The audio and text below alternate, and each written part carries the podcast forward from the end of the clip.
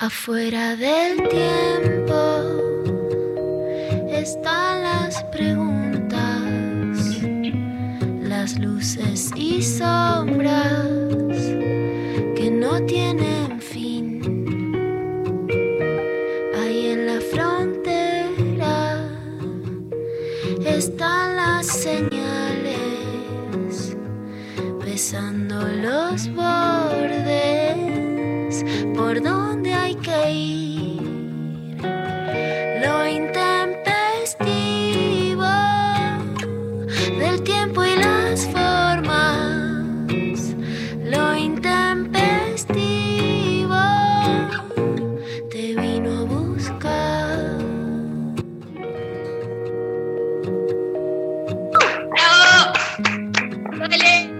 buena entrevista metiste ayer, boludo. Sí, estuvo buena. Qué grande. Estuvo eh. buena. Qué bueno, qué, qué- qué bueno es aprender radio, ¿no? Aprender además, aprender a entrevistar, tener esta relación. Este, Navarro es, ¿no? Es como un poco tu. No, eh, bueno, yo hice TEA siete años Ah, Mirá, mira, mirá. se nota, se nota. y después hice siete de éter. Eh, bueno, nada, porque quería ir y volver sobre las cosas, vieron que eso Sí. es importante. Y el, que perdóname, pero ¿el personaje del cadete lo inventaste vos o, Sí, o inventé yo. Navarro? Ah, Yo, yo. Inventé yo y bueno, eh, también, digamos, se me convida porque en alguna manera de reconocimiento de que de alguna manera yo fui quien acercó a Alberto y a Cristina allá por el 19. Claro. claro. Qué capo. No, no, tenemos con nosotros a una persona muy importante. Sí, por Sí, eso, te- chicos, eh, diga, háganme rápido las preguntas porque yo y cuarto tengo que cortar, once y cuarto tengo agenda completa. Así que tienen ocho minutitos para preguntarme sobre política, sobre el país, lo que quieran. ¿Cuánta gente como Pablo González hace cinco minutos te preguntó si estuviste allá? No, una, Pablo González. No, yo ayer veía comentarios que decían, estará Rechi, estará Rechi. Chicos, ¿cómo voy a ir a la Casa Rosada a hacer una entrevista al presidente? Es poco serio eh, a nivel nación. O sea, yo mismo me, me cerceno de ir. Bueno, pero vos construiste ahí, o sea, vos y, y- y Pepe son como...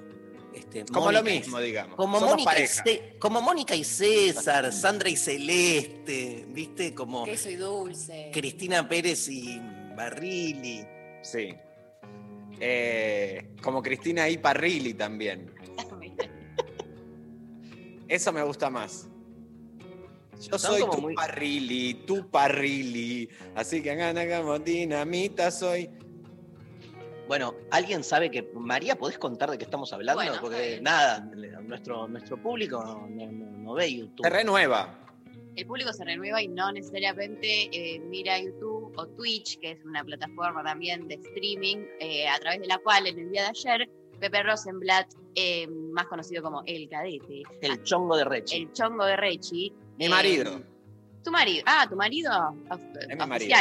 Oficial. Sí. Bien. El marido de Rechi le hizo una entrevista al presidente, Alberto Fernández.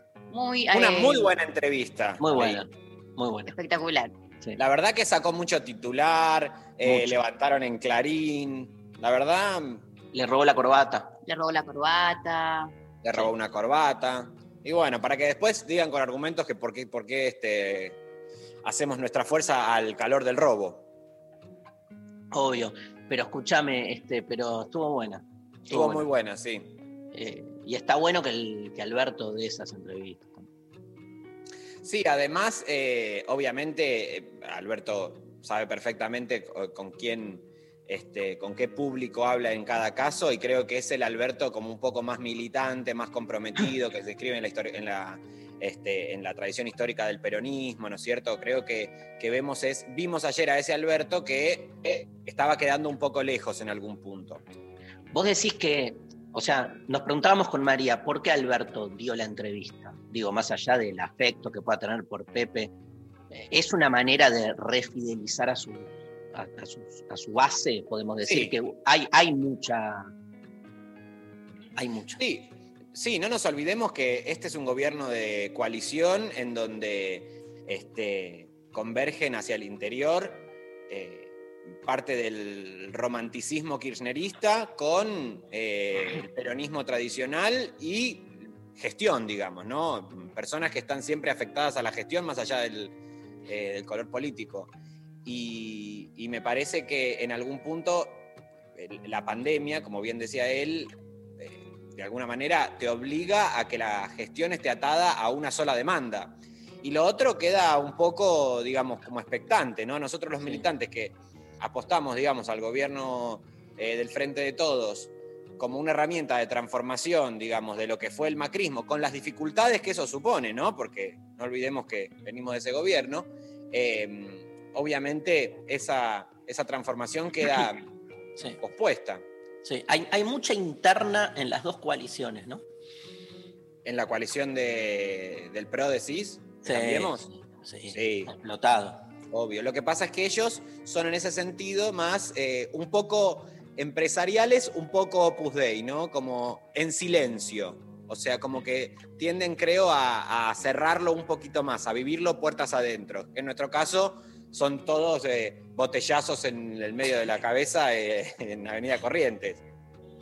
La mm, entrevista que ayer Pepe Rosenblatt desde su canal de YouTube le hizo a Alberto Fernández motiva la consigna de hoy porque somos muy creativos y como Sí. nada, hi- hicimos ahí un Focus Day, Focus Day. es una mezcla Sí.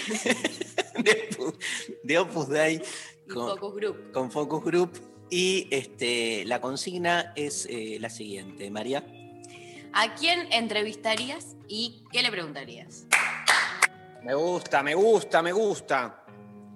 Vale muertes. Vale todo. Gente Claro. muerta vale. Vale, vale, De vale. cualquier momento. Vale. No, no hay nada que no valga, me parece. ¿No? Sí. Bueno, muy bien. Nos sí. escriben Sí. al 11 39 39 88 88. Nos mandan audios. Mm. Por favor, que los queremos escuchar, que nos encantan sus vocecitas. Y nos escriben a través de arroba al intempestivo en eh, Twitter, en Instagram y en Facebook, que sigue vivo, ¿eh? Facebook, ¿Quién, vayan. quién puso a Cristo? Eso estábamos ¿Quién va- riendo. quién- porque ¿Quién va a poner? Pablo quiere entrevistar a Cristo. ¿Para qué? Estás hablando de Faso, boludo. O sea, entrevistar a Cristo solo de Faso. Un paso menos la próxima. No, me- no, no hay nada que me interese menos que Cristo. Nada. Para O que sea, diga la posta, Sí, ¿cuál es? para que diga la posta, tipo, te mataron, ¿quién sos? No, te creó bueno, Pero Dios, por ahí ya ¿no? asumís que Cristo tiene una posta. No, bueno, Se pero. multiplica el vino. Eh, vamos, dale, Cristo, qué entrevista, toma estos panes, dale, multiplicala, ¿eh? Necesitó, A claro. esto, multiplica estos iPhone, Cristo, dale. Es que esa es la pregunta. Si multiplicás los panes y los peces, ¿podés multiplicar el Faso? También. Es La que ahí ya, de- sí, la verdad. Escúchame, ¿y a vos, este María, se te ocurre alguien? Y, ahí yo quedé como de ayer ahí con una cosita de ir a Cristina. Vamos Sí, a sí. preguntarle cosas a Cristina. ¿Pero qué le preguntás a Cristina? Sí, no, no, porque una, una entrevista pública Todo. a Cristina, no le vas a preguntar de todo, no, yo creo que no. No, porque- claro, no es lo mismo una eh, pública que si estoy mano a mano tomándome un cafecito, le preguntaría quizás otras cosas. ¿Qué? En, el, eh, eh, ¿qué- ¿En qué situación? En el Eh, cafecito. en el cafecito. Y como cositas así más de chismes, como Sí, chismes como, de... ¿qué, qué chocolate de Rapa Nui comes? ¿Qué chocolate de Rapanui? ¿A quién, no sé, con quién estuviste después de Néstor? Ah, cosas Esa es la pregunta. ¿Cómo no, boludo? Es la pregunta. ¿Estás Es la solo pregunta. con, estás solo solo con con Cristina? Cristina. ¿No le vas a preguntar eso? ¿Qué le vas a No, preguntar? de ninguna manera. Ay, porque la vida afectiva es vida privada. El amor es un hecho social, loco. De ninguna manera le voy a preguntar eso a Cristina, de ninguna manera. ¿Sabes por qué? Porque lo sé. ¿Dónde están los PBI? Ay. le voy a preguntar. ¿Dónde Pará, los tenés? ¿Qué sabes? ¿Qué sabes? No Tirá, puedo decir. pero tirá no tipo ahorcado. Tirá un, un- Letras, cantidad de letras. ¿De qué ámbito es? ¿De Eh, qué ámbito es? Nada más. No te público, pedimos más. Público. Tiene una E, porque lo vi haciendo así y pensaba. Y, eh, eh, No a tiene una E. Ah, O sea, a ver, en el apellido tiene una E. El apellido tiene una E. Eh, Y así vamos hasta la Hasta 1, ¿eh? Pasa palabra. En un... El cadete. No, estás loco. Él es el nombre y cadete la El cadete, claro. L, o sea, se escribe E E-L-L-E, L cadete. Con doble T. ¿Vos a quién entrevistarías, Martín? Y bueno, iba a decir Cristina, pero es verdad que este, dando la posibilidad de traer muertos, eh, traigamos muertos. Dale. A ver, Perón.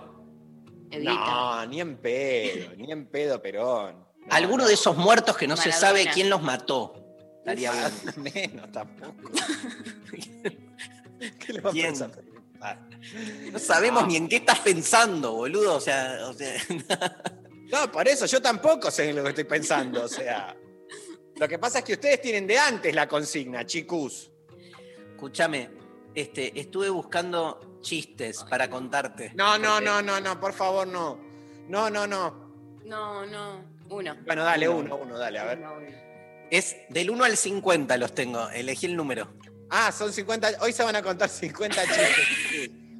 Así que agarren lápiz y papel y así ya tienen el fin de semana cubierto en sus casas. Son de una página de Chile y todos empiezan igual. Ayer pasé por tu casa y me tiraste. La goma. Elegí un número. Elegí un número del 1 al 50. 19. Ayer pasé por tu casa y me tiraste un celular. Casi me Nokia. Muy bien. Claro, porque el Nokia es una marca de celulares. Otro. El 24. Ayer pasé por tu casa y me tiraste con un zapato. Qué lástima, calzo 30. Ah, ese me gustó igual. Ese está bien, digamos, porque da cuenta de eh, la pobreza estructural que vivimos. O sea, ya no importa cómo te lo den, pero dennos algo.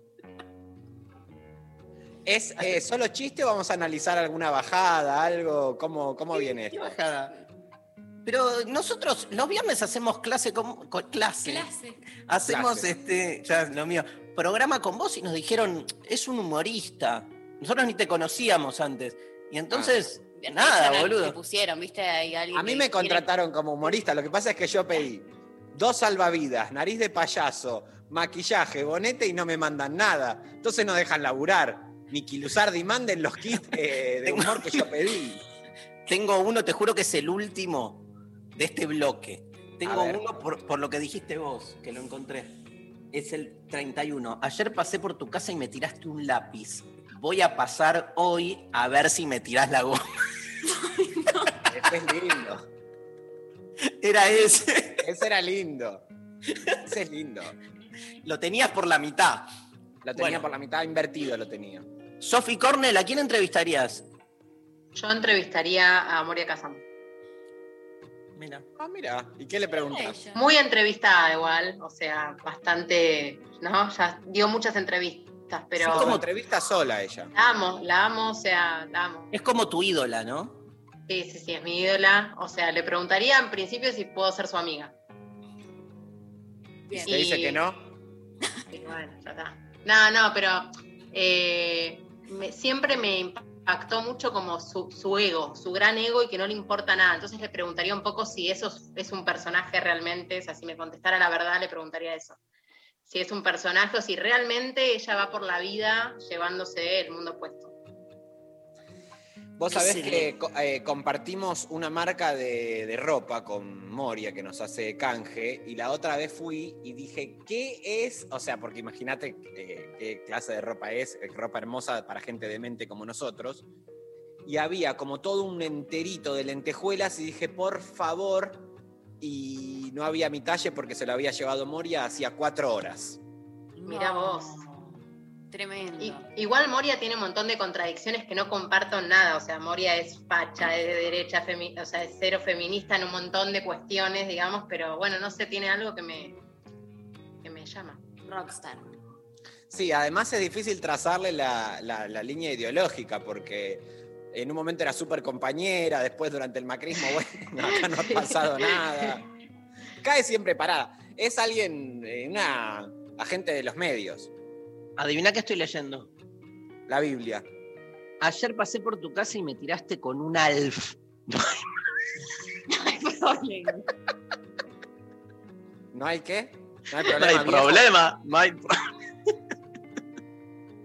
No, es muy lindo la verdad esto que, Para eso prefiero los degenerados, así, como. que se viene el Conex, se viene en el Conex eh, el próximo curso. No, voy de invitado, voy de invitado a, a lo que hacen con Erika, a contar chistes. Por favor, venite a qué pasa hoy acá. Que estamos no sé. viendo si hacemos el streaming, si no, Darío, la verdad que la otra vez la reunión que tuvimos con vos, este, nos enloqueciste muchísimo. Perdón, perdón, me di cuenta, pero no. Sí, la Ayer verdad. eh, estamos también muy débiles nosotros. Muy volátiles. Que enseguida ¿Puedo leer uno? dice algo. ¿Qué? Te puedo leer uno. Dale. Ayer pasé por tu casa y me tiraste con una perla. ¿Por qué no me das la concha que no tengo dónde ponerla? Ese es lindo. Pero eh, es fuerte para Chile este humor. No, cambié, cambié de página. cambié de página. Ah, pensé que era todo Chile. Bueno, Me tiré, entiendo esto. Ayer pasé por tu casa y me tiraste con un bidet. Ahora sé que no sos rubia. Adivina lo que encontré. No ¿Te lo parece un entiendo. asco? Los azulejos. A los pibes los reviento contra el azulejo. Escúchame, Pablo, no podemos encontrar ni en pedo ese audio, ¿no? El de los pibes contra la azuleja, no. Perdido en Tokio. No porque, bueno, los pasan a desguace. De un año a otro se, se borran todas las computadoras. eh, fue- esto fue el año pasado. ¿Nos vamos a escuchar canciones? ¿A dónde nos escribe la gente? ¿Están llegando mensajes? Bien. Sí. ¿Audios? También. Bien. ¿Te concursa por algo, Darío? Sí, sí. Por un beso del cadete. Bueno, Estamos flojos con los premios, ¿no, Sofi? Bueno, viene de construir el amor el Dos. martes 15 de junio, de Ah. un nuevo de construir el amor, que bueno, el viernes que viene podemos sortear alguna entradita y bueno, nada, la gente acá en este programa es anti-utilitaria, Claro. post... anti todos. ¿Vos no cumplís años ya? Sí, ¿Cuándo, no Darío? ya, no ya, falta, falta. faltan 15, 20 días. ¿Qué día? 16. 16 de junio. Sí, el día del bombardeo a la Plaza de Mayo. Sí. y cumplo muchos años y estoy muy deprimido. Es bueno eso. ¿Qué hago? Estoy yendo hoy, hoy vengo de Pilates. Me fui a las 9 de la mañana para sentirme joven. ¿Pero está abierto, Pilates? Eh, no. No. Quien dice Pilates dice. Bueno, Fue como un sueño. fue un sueño. Este, casi subo una foto. Ayer pasé por tu casa. Vamos con los ayer pasé por tu casa. Dale, No, una más. no vendamos que al final está todo abierto. No, mucho acatamiento hubo, la verdad, en estos días. Por suerte, eh, el lunes esto se acaba, pero desde nuestro humilde espacio comunicacional, llamemos a la gente a que la semana que viene no hagan eh, el spring break de como esta semana estuvieron encerrados, ya la semana que viene eh, hacer unas Orgías por jodas. todos lados. Claro, porque si no es una semana sí, una semana no. No, No hay psiquis que soporte esto ya. La verdad que no. Igual. Eh, quiero ir a escuchar a mi a uno de mis músicos predilectos porque mucha gente dice que me parezco a él. A ver, Se llama Bono. tenés un aire. ¿Sí? Tenés un aire a Bono. Mírame. ¿Sabés que sí? Mirá Bono. Mirá. Sí, es verdad, Bono. tenés un aire a Bono. Sí. Que Bono igual lo que tiene es que tiene... eh, ¿Qué pones, Bonarjona? ¿Qué pones, Bonarjona? ¿Qué decís, que soy el hijo de Bono y Arjona? Sí. Por la poética más que nada. Ok. Bono tiene eh, mucha prensa de que es la persona más buena del mundo. Porque Bono, buena. Claro. No, porque él siempre sigue a todas las causas, el medio ambiente, el hambre, siempre está en una, siempre está en la ONU dando una charla. ¿Es peronista? Y debe ser, o sea, si lo traen acá es peronista. Si lo llevas a Brasil está con Lula. Ahora, si lo llevas a Estados Unidos, ¿con, quién está? Con, ¿Con Trump o con Biden? Con Sanders. Eso le preguntaríamos si lo entrevistáramos, ¿no? ¿Con quién estás? ¿Con quién estás? Aclara. ¿Con quién estás? ¿Con quién Yo estás? entrevistaría a uno de esos músicos como que hacen canciones bien tipo comerciales y les preguntaría como acerca de si tienen o sienten alguna contradicción o, o realmente creen en eso que están cantando, ¿entendés? Tipo David Guetta.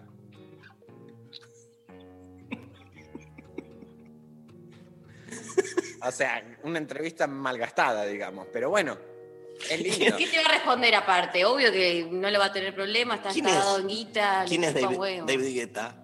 Uno que hace canciones que ¿Vos lo hace conocés? 100 mil años, sí. A ver, cantame una canción. A ver. Eh, eh, I got a feeling. That tonight's gonna be a good night. No es de él. Ah, no, no canta en Sí, es de castellano. él esa. Pablo, mira que no, para mí era de él. Ah, Sí, David Guetta es esa. no, no era. Bueno, pero tiene una. En el 2010 estaba ahí, re on Ah, fire. son los Black Eyed Peas. bueno, es, es lindo ya que le preguntes eh, a David Guetta cuál es su diferencia con los Black Eyed Peas como primer pregunta. Es reconocido de Vigueta. Pablo, tirame un tema, no sé. Nadie conoce a David Guetta, boludo. Medio país. Medio país. conoce. Medio mundo, porque es eh, internacional. Pero no. Está. A ver. Todo el programa de Guido Casca. Claro. ¿No canta él? Eso, eso todo. Es, es Y- to- totalmente toda la música del programa de Guido Casca. O sea, escuchás Claro. esta canción y de repente te aparece la voz de él. ¡Dale! Ahora dale, por 400 pesos tenés que prender este fósforo con la boca. Porque ya los juegos de la tele son muy así. Excepto los que vas vos, Dari, que son. A ver. Pero es un, es un DJ, Extraño, es boludo. verdad. Esta, esta se bailaba mucho en los bailes de 15 cuando yo tenía. Es muy de entrada de 15. de- Ya que está por empezar algo espectacular. Es medio.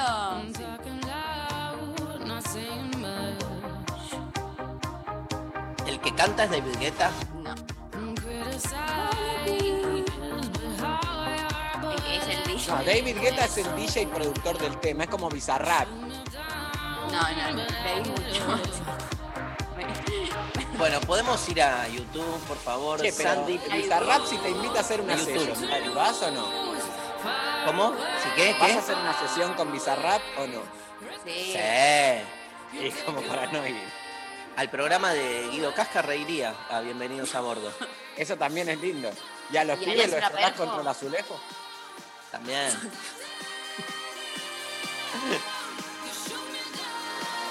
¡Dale! Ahora, por 100 pesos, tenés que dislocarle la mandíbula a tu cuñado. De una trompada. Yo te reveo a vos conduciendo programas de entretenimientos. Yo estoy, eh, estoy eh, militando eso desde, desde hace dos años ya y no me llaman. Y porque sos demasiado eh, como agudo. Tenés que ser más boludo. Claro, ¿y cómo hago para ser más boludo? Y nada. O sea, sé. Actúa, boludo. ¿Para qué sabes actuar? Actúa de boludo. No, pero no puedo actuar todos los papeles. Hay papeles que me quedan lejos. El de boludo me cuesta. Como que de repente compro- me empiezo a juzgar a mí mismo. Digo, ¿por qué estoy diciendo esta pelotudez? Yo en realidad claro. pienso otra cosa y ya ahí cagué. Tenés que ser menos comprometido. Estás en muchas causas, ¿viste? O sea. No estoy en ninguna causa. O sea, todas judiciales nada más ahora. No, no. Pero vos decís, soy peronista, por ejemplo. No tenés que decir más eso. Bueno, no lo digo más. O sea. Porque no, te va a contratar Canal 13 si decís, soy peronista. Eh, igual no, no sé cuánto, no sé si hay, o sea, más allá de Guido Casca, no, que, no Sí. sé cuántos más programas se van a inaugurar ahora. Porque Sí, ya no. la tele hemos visto el certamen, María, que en esto seguro me acompañás. Sí, ayer Eh, lo vimos. Vimos ¿Lo vieron ayer a Tinelli? Sí. Y el programa no tiene ni pie ni cabeza. ¿A quién se fue al final? ¿Cucho o Sí. el polaco? Cucho. ¿Se fue Cucho, Cucho? No. Pobre. La verdad que traerlo a Cucho para eh, pegar una patada en el culo la primera semana es muy fuerte. Pésimo. A mí, yo, yo soy fan de Rocío Marengo. Ella es malísima, muy mala. es. Basta, Es, basta. es muy fan de verdad, ¿eh? Soy muy fan, no te metas con ella. Desde Masterchef. Pero vos te acordás que ella fue la que dijo eh, que hay gente que nace y que no tiene salvación y hay que matarla de chica. Yo separo. separo a la persona de su obra. Ah, está bien, está bien. Me gusta igual eso, que banques eso. O sea. Yo lo que voy a pedir también, ahora que me estoy viendo más de cerca, Sofi, que hoy no suban ninguna foto, porque tengo realmente los párpados abajo, tengo dos salchichas alemanas, directamente. Estás hablando de paso. Me avisan y me clavo unos lentes, un algo, porque la verdad que estoy destruido de rostro hoy. Te queremos igual, Martu. Nos vamos. Chau. Fue publicado Sandy Bloody, Bloody Sunday como single en marzo de 1983. Obviamente pertenece, ¿no, Pablito? Al tercer disco de YouTube titulado War. Bono, quien comparte la autoría junto a DH, siempre ha mencionado que no se trata de una canción rebelde, sino que está ligada a la verdad de un trágico suceso que marcó con sangre a su país, Irlanda, conocido como el Domingo Sangriento. El Domingo Sangriento tuvo fecha el 30 de enero del 72 en Derry, Irlanda del Norte, donde un grupo de paracaidistas del ejército británico asesinó a 13 ciudadanos que participaban pacíficamente de una marcha por los derechos civiles. Una mañana en que DH esperaba el bondi para ir rumbo al estudio de grabación, apareció a su lado Steve Wickham, un aclamado violinista irlandés, que se sorprendió al ver al guitarrista de U2 en ese lugar. Tras una larga charla, Wickham le preguntó si U2 necesitaba alguna parte de violín para alguna pieza del disco que estaban grabando. El guitarrista no lo pensó dos veces y en la misma tarde ese día ya estaba grabada la parte de un violín eléctrico en manos de Wickham. Así dieron forma a Sunday Bloody Sunday, para mí uno de los temas más encendidos de YouTube. Lo escuchamos en lo intempestivo.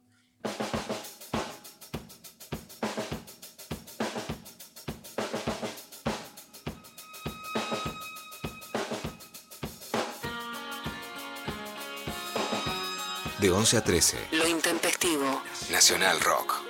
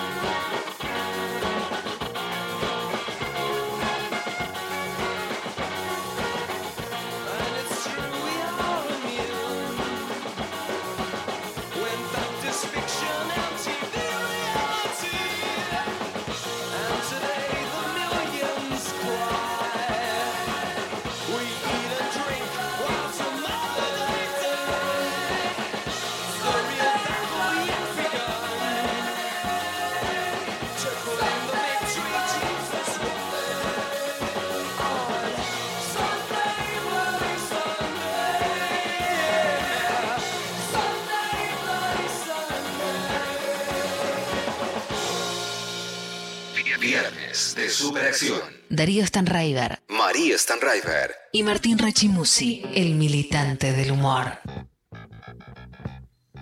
Bueno, eh, están llegando mensajes. eh, les estamos preguntando a quién entrevistarían y por qué. Pero antes, Martín, te voy a contar que llegó un mensaje que dice lo siguiente. Buen día, gente. Tengo un chiste de ayer pasé por tu casa que solo se lo escuché contar a mi abuela, pero supongo que se debe conocer.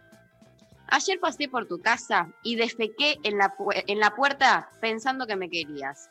Hoy sé que no me quieres. Dame la mierda que es mía. No, no, no, bueno. O sea, el nivel. Denunciala a esta persona. O sea, si tenemos los datos, se llama a la Tenemos los policía. datos. Si tenemos los datos, se llama a la policía y se le cae en la casa, porque la verdad que. Para Me empezar, ¿quién usa la palabra defequé en un chiste? A mí la parte que me gusta es que se lo haya dicho la abuela. Eso lo hace más lindo. Que obviamente la abuela no existe, es ella. ¡Ah! Es esta persona. No lo había pensado. Sos muy inteligente, Martín. Te agradezco. Escúchame, eh, llega un mensaje que dice: Lo entrevistaría a Rechi y le preguntaría por qué no vuelve al conurbano. Ay, muchas gracias. Eh, vuelvo todo el tiempo al conurbano. Voy a visitar a mis padres este, una vez por semana. Bueno, ahora en pandemia no, pero tengo muchos amigos en el conurbano. Voy, tomo mate cuando se podía tomar mate. Tomo Fernet cuando se podía tomar Fernet. O sea, camino por las calles cuando se podía caminar en las calles. Ahora es todo Google Street View. Salís a Bueno, dar un vamos- paseo y, Vamos de paseo con Google. y sí. Y sí. ¿Hiciste una granola? Me hice una granola. Qué bueno. Vamos con más mensajes. Eh, le preguntaría a Tinelli, la carita, ¿quién te la hizo? Sí, me gusta, me gusta porque acá se funden dos mundos. O sea, es como cuando le pregunta a la abogada Hot, eh, Mirta.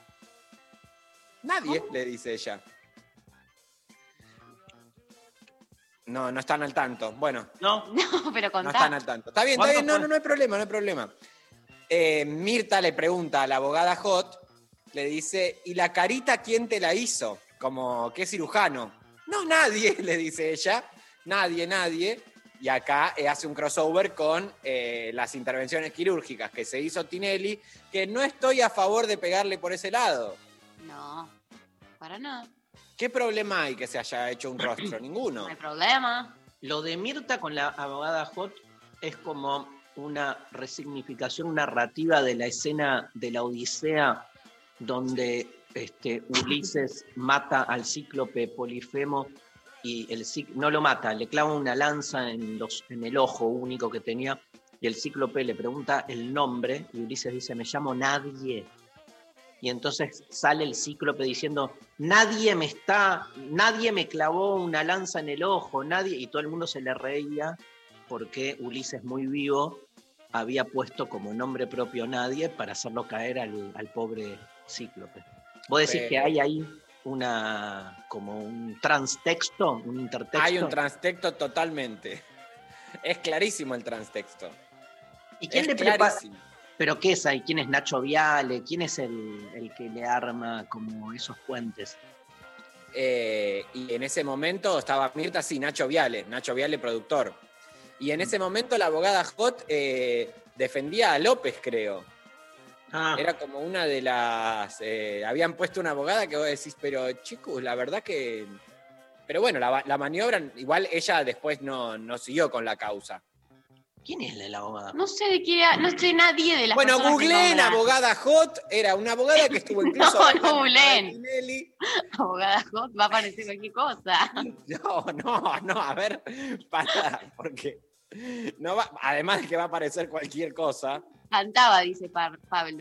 Cantaba la No. abogada Hot. eh, sí, es, a- ella intenta cantar en el... Fernanda Herrera alcanzó popularidad, ya les leo quién es la abogada Hot. Que en Google lo ponen como el abogado Hot, o sea, raro igual, pero bueno. Fernanda. Herrera alcanzó popularidad como defensora de José López y luego con su paso durante el Bailando 2016. Hoy se aboca a su profesión de abogada, rebautizada entonces como la abogada Hot, participó del Bailando 2016 y luego se alejó de las cámaras por- para volver a dedicarse a su profesión. Qué bueno, aprendo muchísimo en este programa.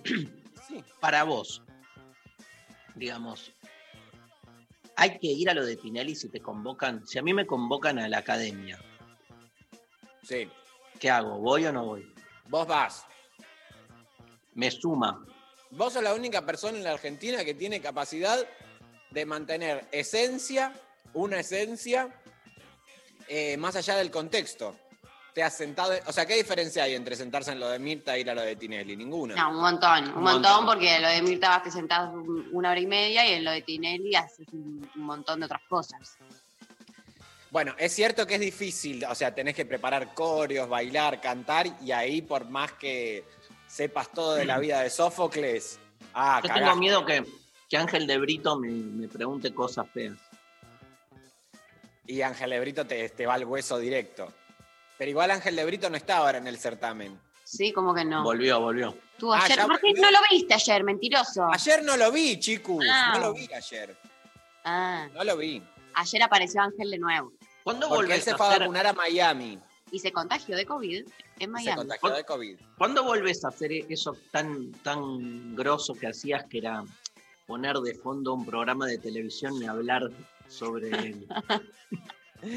Eso fue el año pasado, muy pandemia. Lo volvería a hacer, la verdad. ¿Por qué no lo hacen juntos? ¿Y por qué no lo hacemos juntos? Un día analizamos eh, una película. Los bañeros más locos del mundo 3. Hacemos a cine debate, pero de películas así, populares. Vamos, ¿qué te crees que veía yo de chico? Yo lo veo de grande, no de chico. Vos sos chico.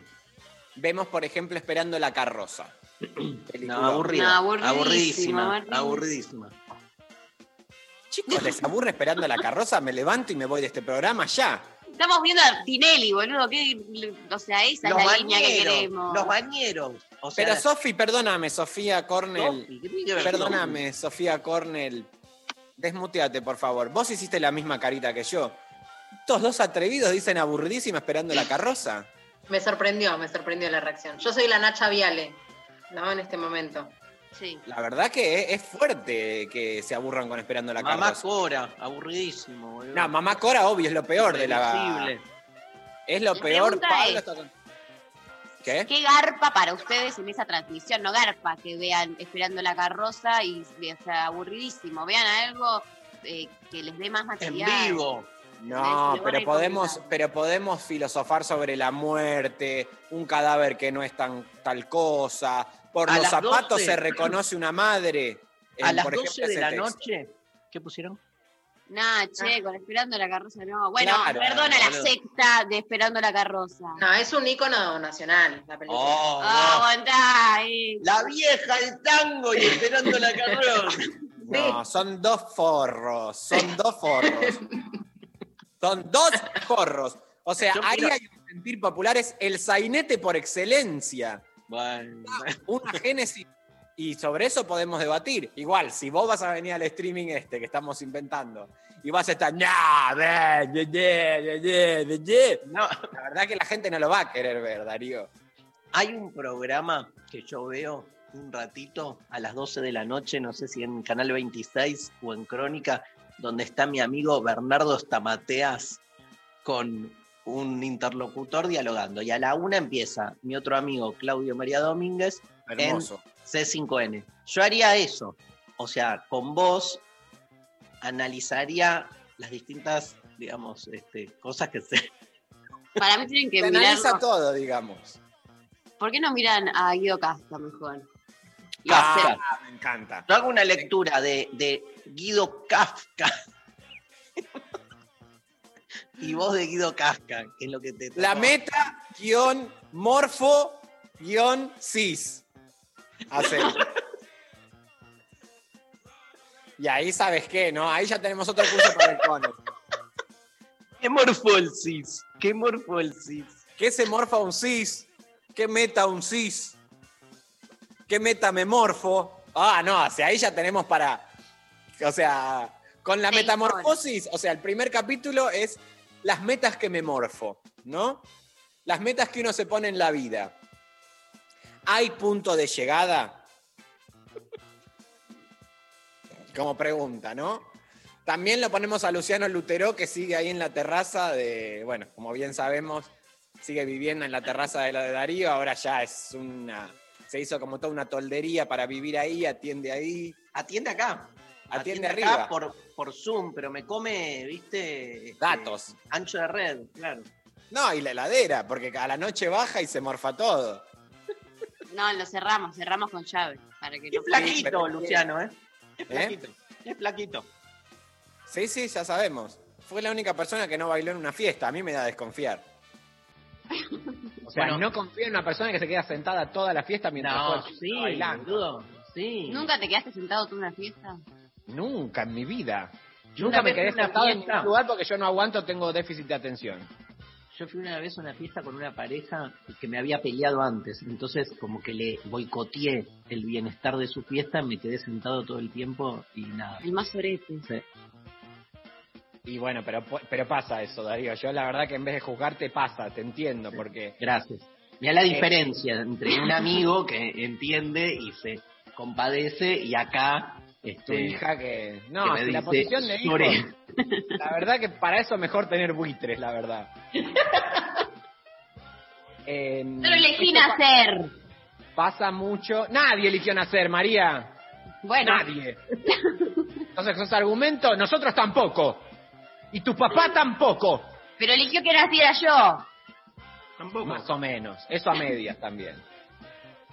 Hay una cultura en la generación de Darío que te empujaba a reproducirse, eh, una proyección narcisística que había que tener. No, si yo te digo que la verdad que pobre chabón tener que tener una hija. Tremendo. Pa- poneme un audio, a ver, para aliviar un poco esto.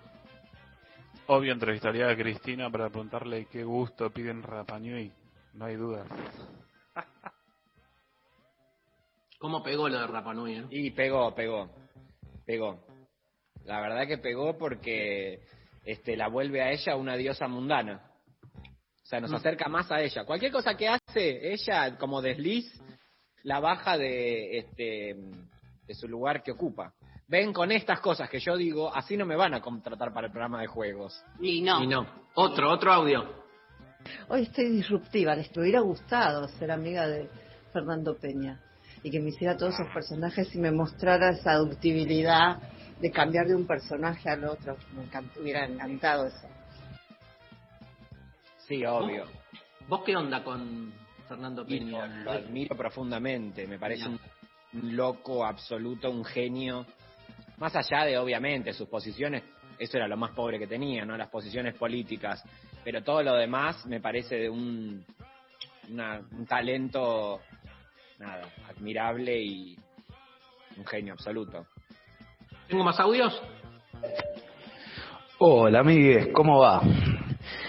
Bien, yo, miren, no sé si responde la consigna, pero yo más que una entrevista me comería un rasado con mucho faso y mucho vino para colgarnos hablando horas con ahí con Felipe Piña y ahí con Darío e invitaría a Jorge, te lo resumo así nomás. Sería una linda charla de locos. Un abrazo, les amo. El tema es quién pone el asado y el faso ahí. Claro. Yo he ido a cientos de eh, encuentros, eventos con Felipe Piña, de quien soy íntimo amigo. Hemos ido a comer miles de veces, miles no, cientos de veces por la cantidad de, de funciones que hemos hecho juntos. Es un genio. Y te cagas de risa y no sé qué espera el oyente, pero olvídate que te hable de historia. Obvio, un loco. Olvídate, o sea, estamos ahí en la... Pero aparte, viste que aparece como la otra faceta que uno no tiene, uno espera, no sé, nada, aparece un Felipe sucio, impuro, hermoso, copado, nada, asqueroso como uno.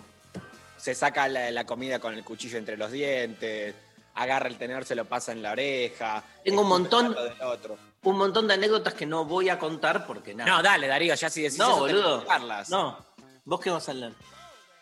¿Leo? Sí. Bueno. Mira cómo me escapo. No. sí. No, eh, María, correle un poquito. Mira, yo he presenciado comidas con Felipe Piña y puedo eh, Dar fe. dar fe de lo buena persona que es y lo gracioso que es y lo poco de historia que habla.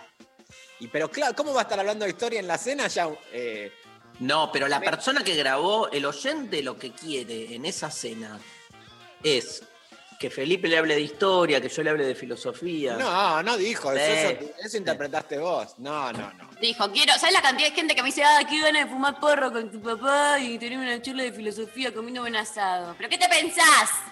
Obvio. Yo, Bueno, no. Eh, Sofi, esto está. Sofi, yo perdoname, pero me retiro de este programa Shock. porque. ¿Qué le dijiste, Sofi? Sofi Shock. Sofi Shock. Es una mezcla entre Sofi y Susy Jock. Sí, por supuesto. Le mandamos un beso enorme a Susi Shock. Bueno. Escriben por Instagram a Macri, con el mejor equipo de los últimos 50 años. Le preguntaría, ¿dónde está la plata que se fugaron? Me gusta esa pregunta. Igual está el sábado con Juanita Viale, Macri. Cierto, mañana a la noche en lo de Juan. Ahí ese streaming pueden hacer. Ah, sería lindo. Lo streameamos, lo vemos. Además, vos el sábado a esa hora que vas a estar ahí solo, boludo. Con. Lolo. Estoy con Lolu. Está con Lolo. A ver, ¿qué vas a estar haciendo el sábado 21 a 30? Nada. Este- Y tratando de evitar el suicidio, porque la verdad que a mí esta, esta época me está siendo muy adversa. Mirate, mirate la entrevista de Juanita Viale a Mauricio Macri. La voy a mirar, pero tengo una estructura, eh, mi estructura precedente de vida dependía mucho de ir a reventarse a la noche. Era como, bueno, laburás durante el día, producís sentido, eh, todo, pero a la noche te suprimís. ¿Y ahora qué hacemos? Más trabajo, trabajás más a la noche, me propones hacer un streaming. No se puede así. Esto es un triunfo, una- un nivel de perfeccionamiento del capitalismo realmente sorprendente. La sociedad del rendimiento, Byung-Chul Han. Sí. ¿No? Sí. Bueno, vamos a un poco de música. Bueno. Yo nunca me imaginé Ah, la regresar a mi tiempo de niño. Karaoke. Nunca me imaginé. No, nunca me expliqué porque nunca vi un tren. ¿Canto bien, Rechi? Hermoso, la verdad que para la academia vas eh, perfecto. Bárbaro. La neutrónica ya explotó y muy pocos pudimos zafar. Bien ahí, imitación de Spinetta. Que ahora están imitando. entiendo. Ahora podrías ir a hacerle el, el ritmo de imitación. Ahora el mundo no tiene ni agua. La mañana me encuentra caminando en la nada. Muy muertas de un expreso que quedó en el pasado. Imagínate, ahora la gente está repensando lo del asado de Faso y. Porque la verdad que dice, mm, o sea, si va a estar todo el asado así, El disco es Mondo di Cromo, uno de los primeros disca- discos, discos que, Discas. que tuve, que tuve de Spinetta. tú Para discas tus recital- reglas. El recital Unplugged de MTV llamado Estrelicia, Spinetta incluyó este tema. Em, cambia la letra en esta versión. ¿Vamos a escuchar esa versión? ¿La de Estrelicia? No, vamos a escuchar la original, la de Mondo di Cromo. Bueno, escuchamos el tema. Este, yo quiero ver un tren. Luis Alberto Spinetta. Nunca me imaginé regresar a mi tiempo de niño. Nunca me expliqué por qué. Nunca vi bien. La neutrónica ya explotó.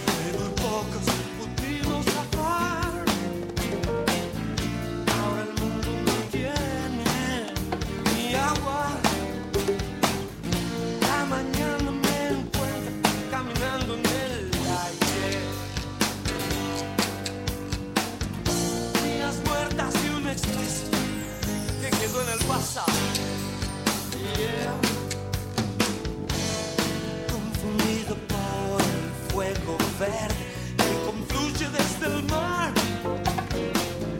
La materia disuelta flota en la atmósfera sin sol. La neutrónica ya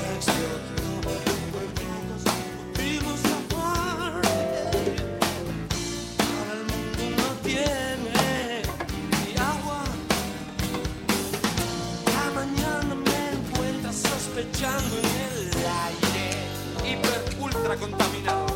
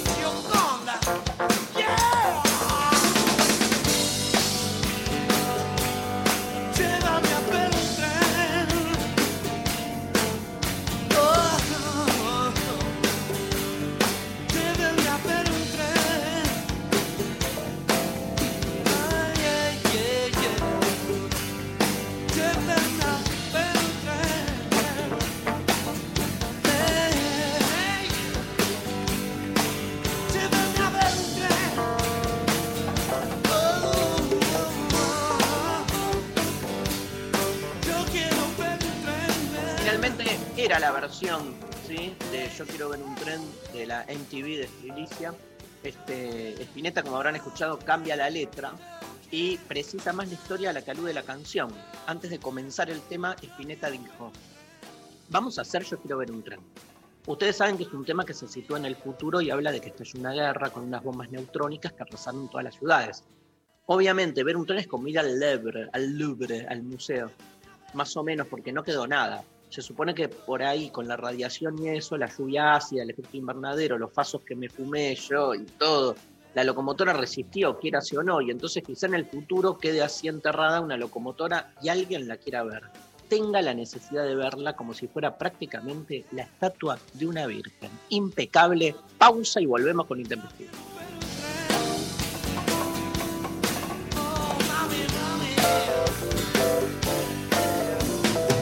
Darío Stanraiver María Stanraiver. y Martín Rechimusi. Deseo. Devenir. Luchas. Luchas y desvelos. Radio. Escucha. A la escucha. Escucha. 937. Nacional Rock. Un estado elevado de la palabra. Nirvana verbal. Pensamientos dando vueltas en el aire. es que de repente el hip hop se transformó en el pop, se transformó en lo instaurado, se transformó en, en lo que es el mainstream, ¿sí? Y eso es un poco lo que está sucediendo en Argentina. Nirvana Verbal. Viernes de 21 a 0 con Facu Lozano. Estoy convencido que esto directamente se conecta e infla y promueve que crezca la industria, que se establezca, que tenga perdurabilidad en el tiempo y obviamente que eso inevitablemente haga que accedan nuevas personas también del under a este mundo y que lo rompan todo también desde adentro. Por 937 Nacional Rock. Hacela Hace la tuya.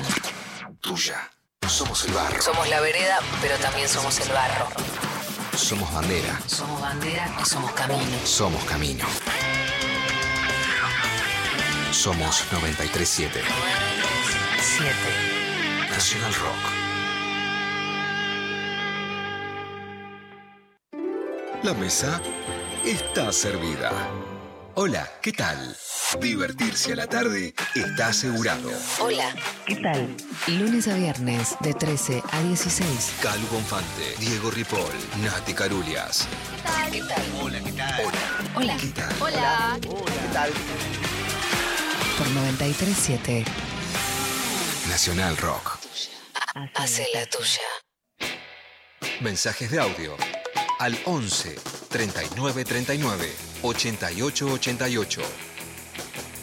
Hay un audio, ¿no? Dirigido a, alguien, ¿puede ser? Hola Richie. Bueno, me cuentan por cucaracha que eh, estás dándole duro, que hay una grieta, ahora le dicen una brecha, el Masterchef versus la academia, de Richie versus la putita golosa.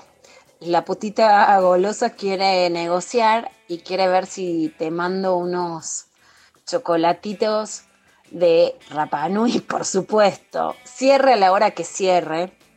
Yo te los consigo. Eh, mis favoritos son los ositos de chocolate rellenos con dulce de leche. Los baby, para lo que somos, los baby golositos. A ver si, si podemos construir consensos. Yo creo que la brecha, la brecha golosa tiene, tiene que unirse, no tienen veneno, no te asustes, no son los Sputnik goloso, para eso está la pequeroshka. Si no, te invito a que te la agarres con ella. Bueno, ¿Cómo te intervienen, eh?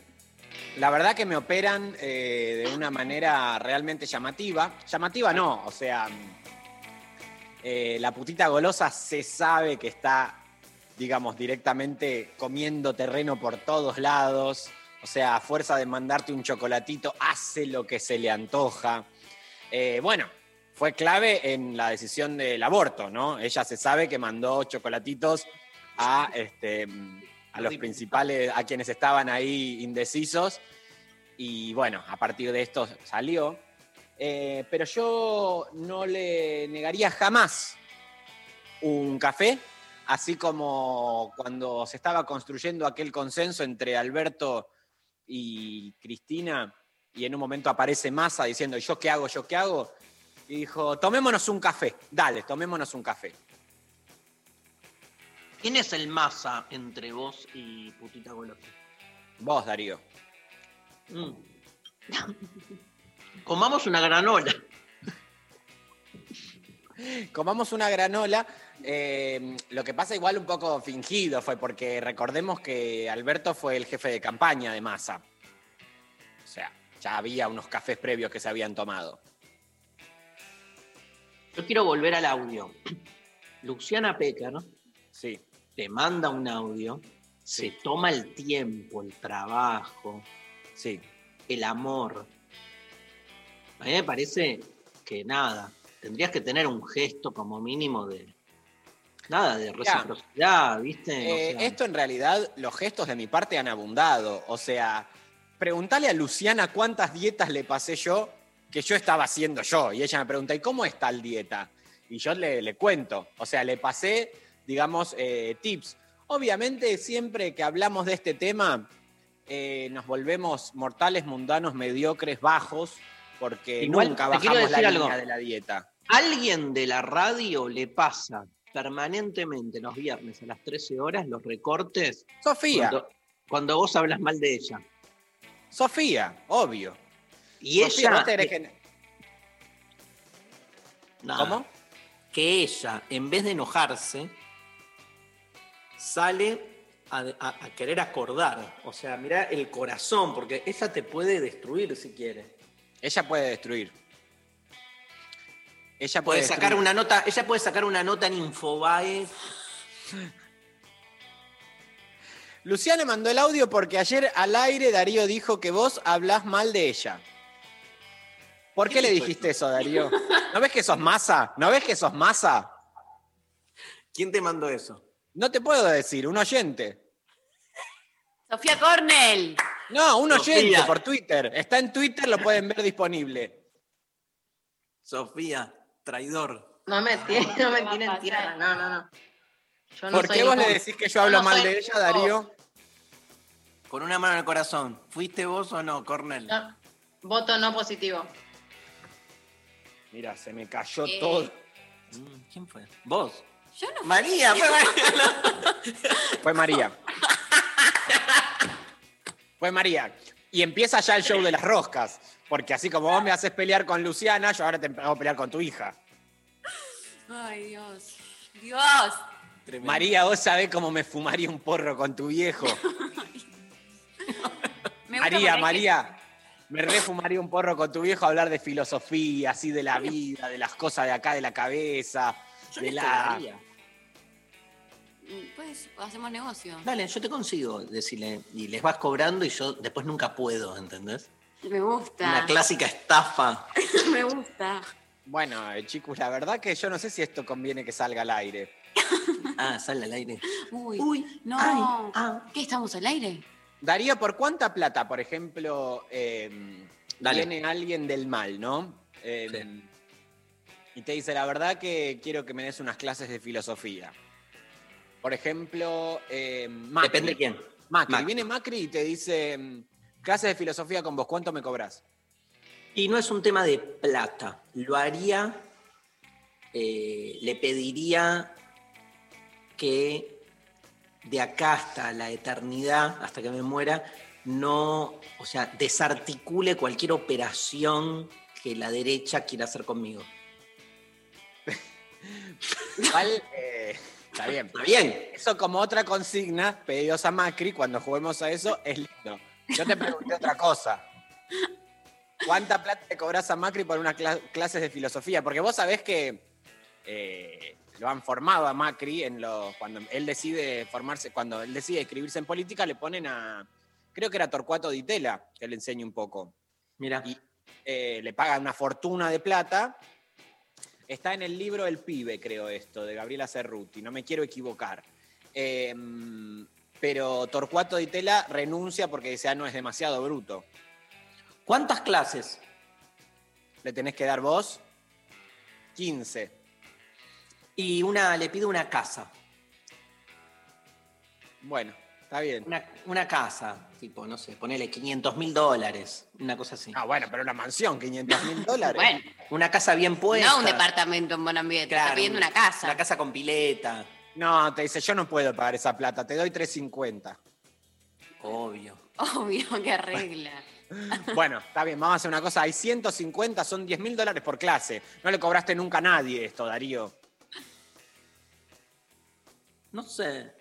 Dale, 10 mil dólares por clase, Darío, dale. Igual le negocio, le negocio, le, le digo que sí, a la tercera clase lo tengo bien adentro y le, di, le empiezo a pedir más guita. 10 te doy 10 mil pesos por clase y listo, ya está, dale. No, 10 mil pesos, no eran dólares. Menos mal que está María, ¿eh? Porque estás negociando con Macri, de repente eh, te Claro, pasa de pesos que a le- dólares. Creo que le voy a poder ganar una, una negociación. Escúchame, y haceme más preguntas de por cuánta plata, no sé qué. Bueno, está bien. Ayer pasé por tu casa. ¿Por cuánta plata te sacás todos los dientes y vivís un año sin los dientes?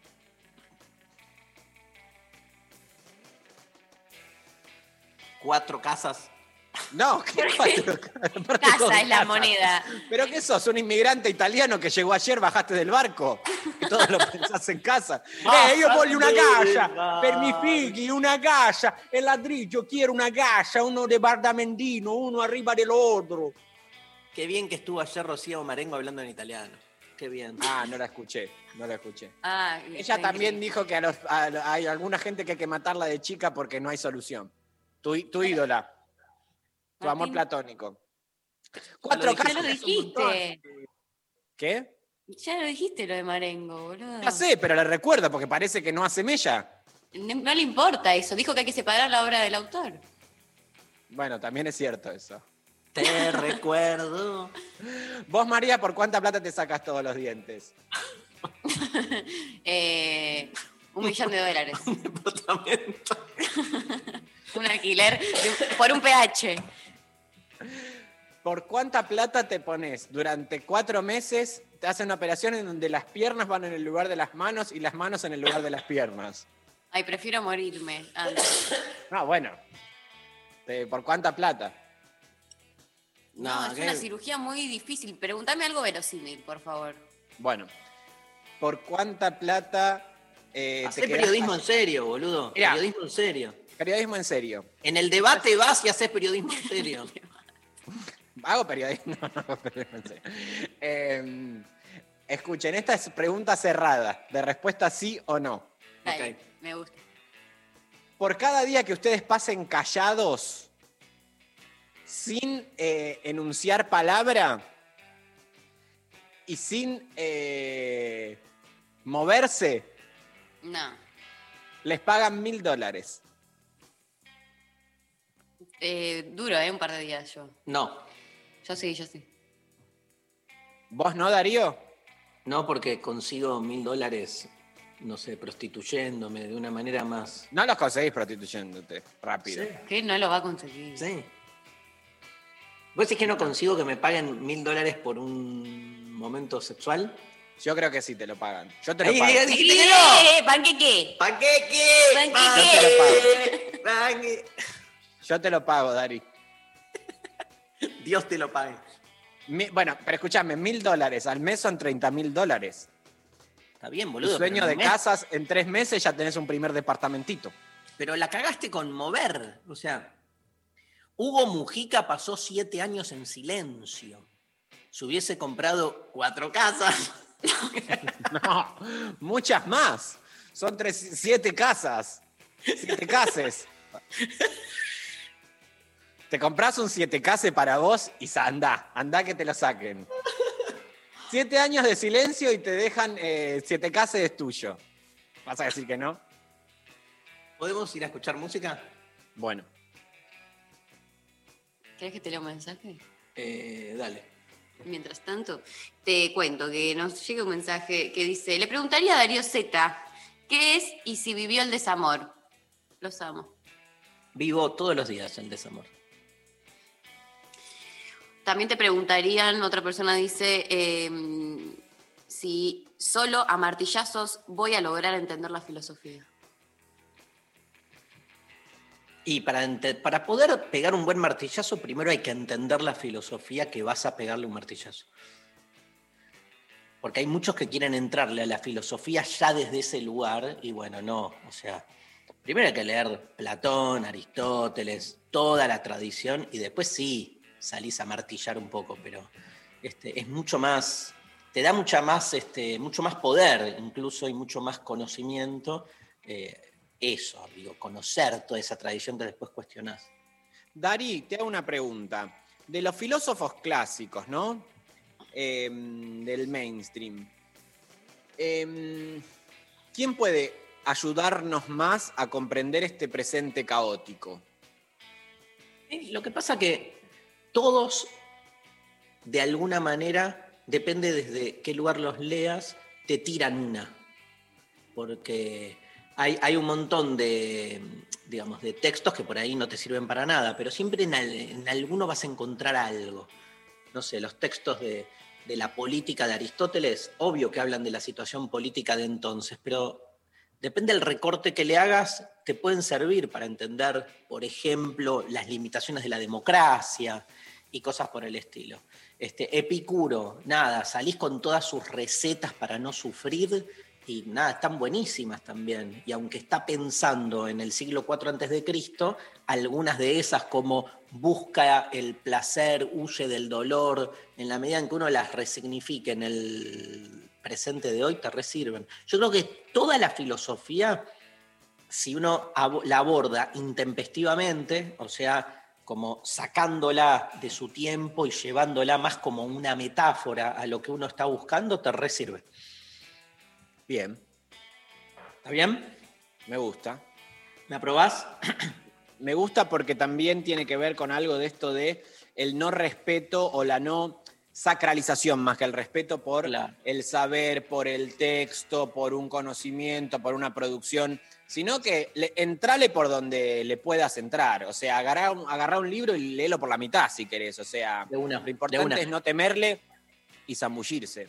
Toda esa sacralización tiene que ver con que la nuestra es una cultura literaria que pone en el texto un valor de autoridad muy alto. Pero ¿de dónde sale esa cultura literaria que sacraliza tanto al texto?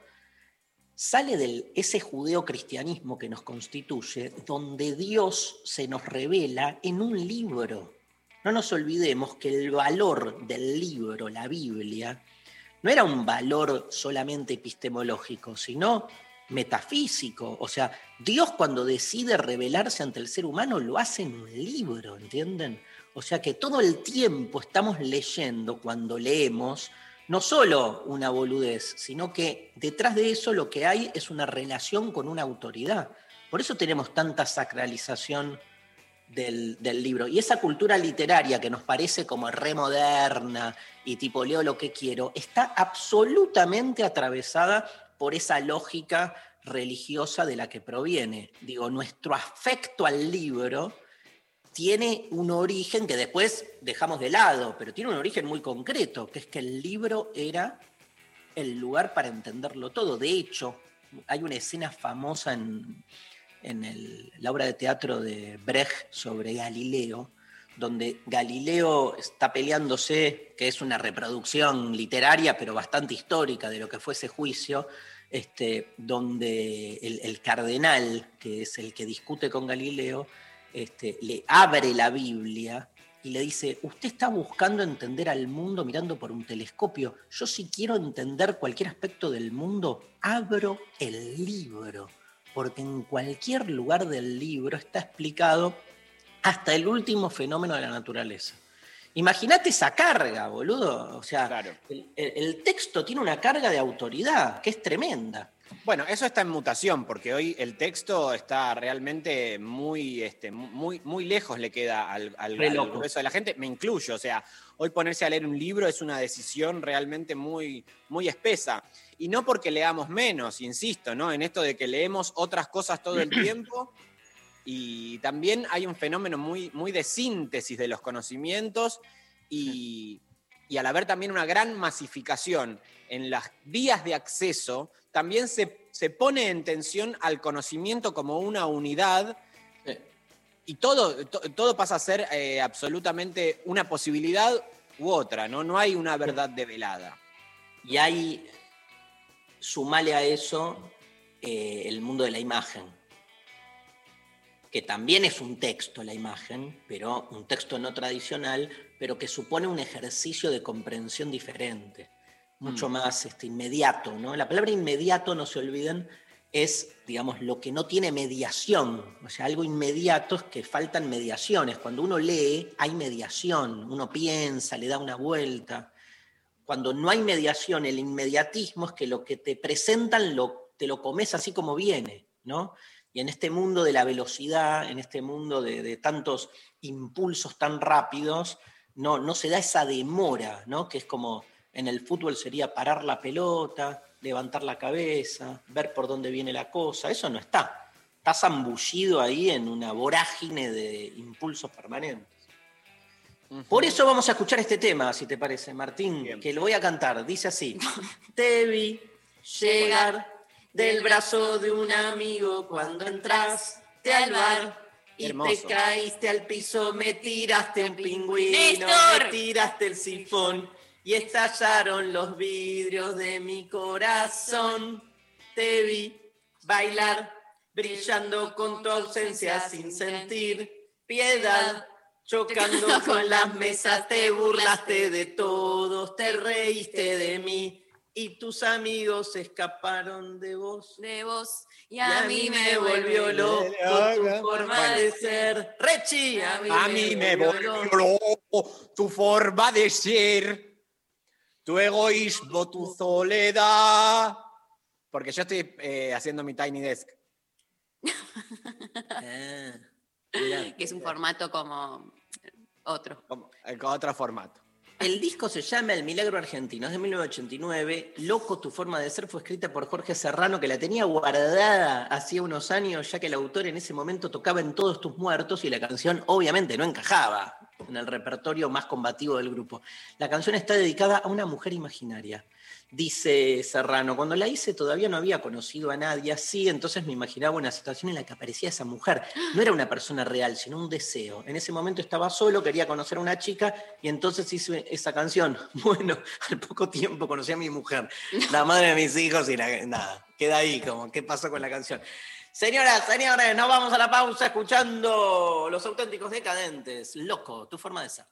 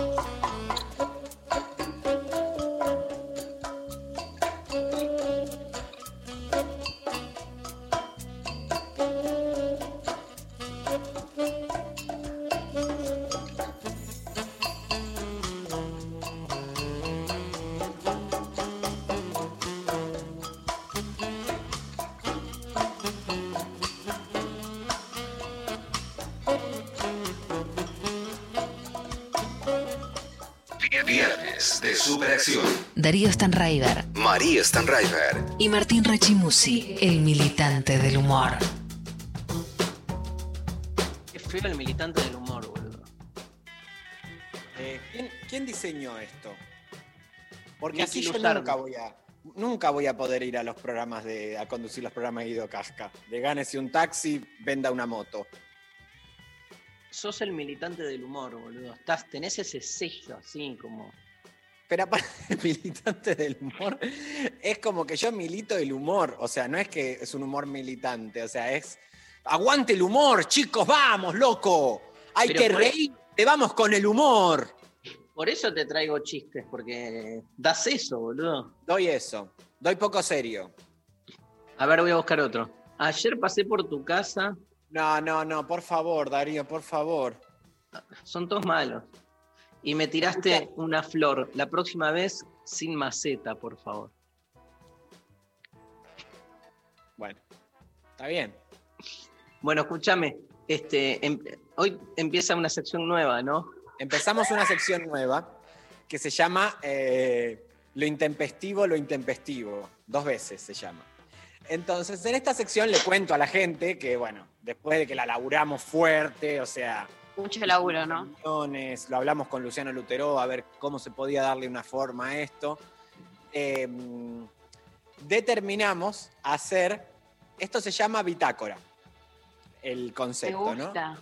Entonces, de alguna manera, eh, vamos a ir compartiendo y comparando, digamos, por fuera de los bucles temporales, mejor dicho, insertos en bucles temporales, por fuera de la linealidad del tiempo, vamos a ir de alguna manera poniendo en diálogo sucesos que han pasado en la historia en comparación con lo que pasa en este presente, a ver cómo va a ser recordado. Obviamente, esto va a quedar mucho más claro con un ejemplo. Empezamos, Dari, ya. Arranco yo con la efemérides. Sí. Bueno, por ejemplo, em, en 1890 Sí. se concede en Estados Unidos, un día como hoy, ¿eh? 28 de mayo, la patente de la tabla Ouija, Hermoso. inventada por el estadounidense Elijah Bond, Elijah. Bond, em, que de utilizarse en sesiones espiritistas se convirtió además en un juego de mesa. Mm. ¡Ouija! Esto pasó el 8 de mayo de 2021, o sea, hace algunos días. Candidato en México lanzó su campaña con un show de strippers y bailarinas. Esto es real, chicos. El evento se dio en el condado de Tonalá y contó con su espectáculo eh, inesperado. O sea, él dijo, me, lar- me largo como candidato, strippers. Escúchame, ¿y por qué nos importa si fue el 8 de mayo? Porque nos importa, porque- La sección. Es la sección, Darío. O sea, vos también si la vas a boicotear, ¿qué te dijo Luciano? Vos, escúchame, vos no estuviste en la reunión de producción que hubo. Acá hubo reuniones, Ah. nos juntamos entre Pero todos. la sección que es lo que pasó en mayo. Que lo que pasó Ah. en mayo. Un resumen del, del mes. Yo creí Sí. que era lo que pasó en Mashwich. No, en Mashwitz no, en mayo. En mayo. Eso fue el error que tuvimos, que si era noticias de Mashwitz o noticias de mayo. Eh, esto aclaramos a la gente, bueno, ya para la semana que viene, que ya estamos en junio, esto no va a pasar. Porque si no, te- No. terminamos viendo un periódico zonal de Mashwitz. Y la verdad que no tenemos nada contra los periódicos zonales de Mashwitz, pero Yo bueno. tengo data, ¿eh? De de Maggi. Mashwitz. Sí. ¿Viste Bárbaro. los- ¿Qué pensás de los memes? Me acordé por algo que te voy a decir, pero ¿qué pensás de todo la, la industria del meme ligada al mes de julio con Julio Iglesias? Me encanta. Es lo mejor que tenemos. Me encanta porque es la única manera de que estas generaciones entiendan quién es y quién fue Julio Iglesias. Entonces, que viene un no es- Julio bárbaro. no es solamente el papá de Enrique Iglesias, que cuando tengan un ratito, y esto se va a ver también en nuestro streaming, Darío, eh, vamos a hacer una proyección de este, el, eh, Enrique Iglesias cantando con Valeria Lynch. en donde los dos realmente directamente cogen cantando. Se vuelve A ver. loca. Empieza como a gritar, a sacar esos gritos que ella tiene, pero unos gritos jamás gritados que ella tenía. De muy adentro, muy, muy profundo. La hemos escuchado todos gritar a Valeria Lynch, pero no a ese nivel. Ella un cortito y están en una grúa, en, en un show. No sé si no es la movida del verano, pero ella como que se empieza a colgar. Así que les recomiendo como video que se vean eh, Enrique Iglesias, Valeria Lynch. Gracias, Martu. Cantamos alguna canción de. Porque a mí me gusta cantar. No, no, ver, sigamos con la sección, Dari, porque si no, Pero- eh, ¡La sección! Adivina cómo se llama esta canción, nada más. De tanto correr por la vida sin freno, me olvidé que la vida se vive un momento. Qué lindo. De tanto querer ser en todo el primero. Sofía, ¿alguien le puede decir que esto no? Porque Pero ¿cómo se llama? ¿Cómo se llama? un límite eh, de tanto. No, Ay, casi. se llama Un Límite.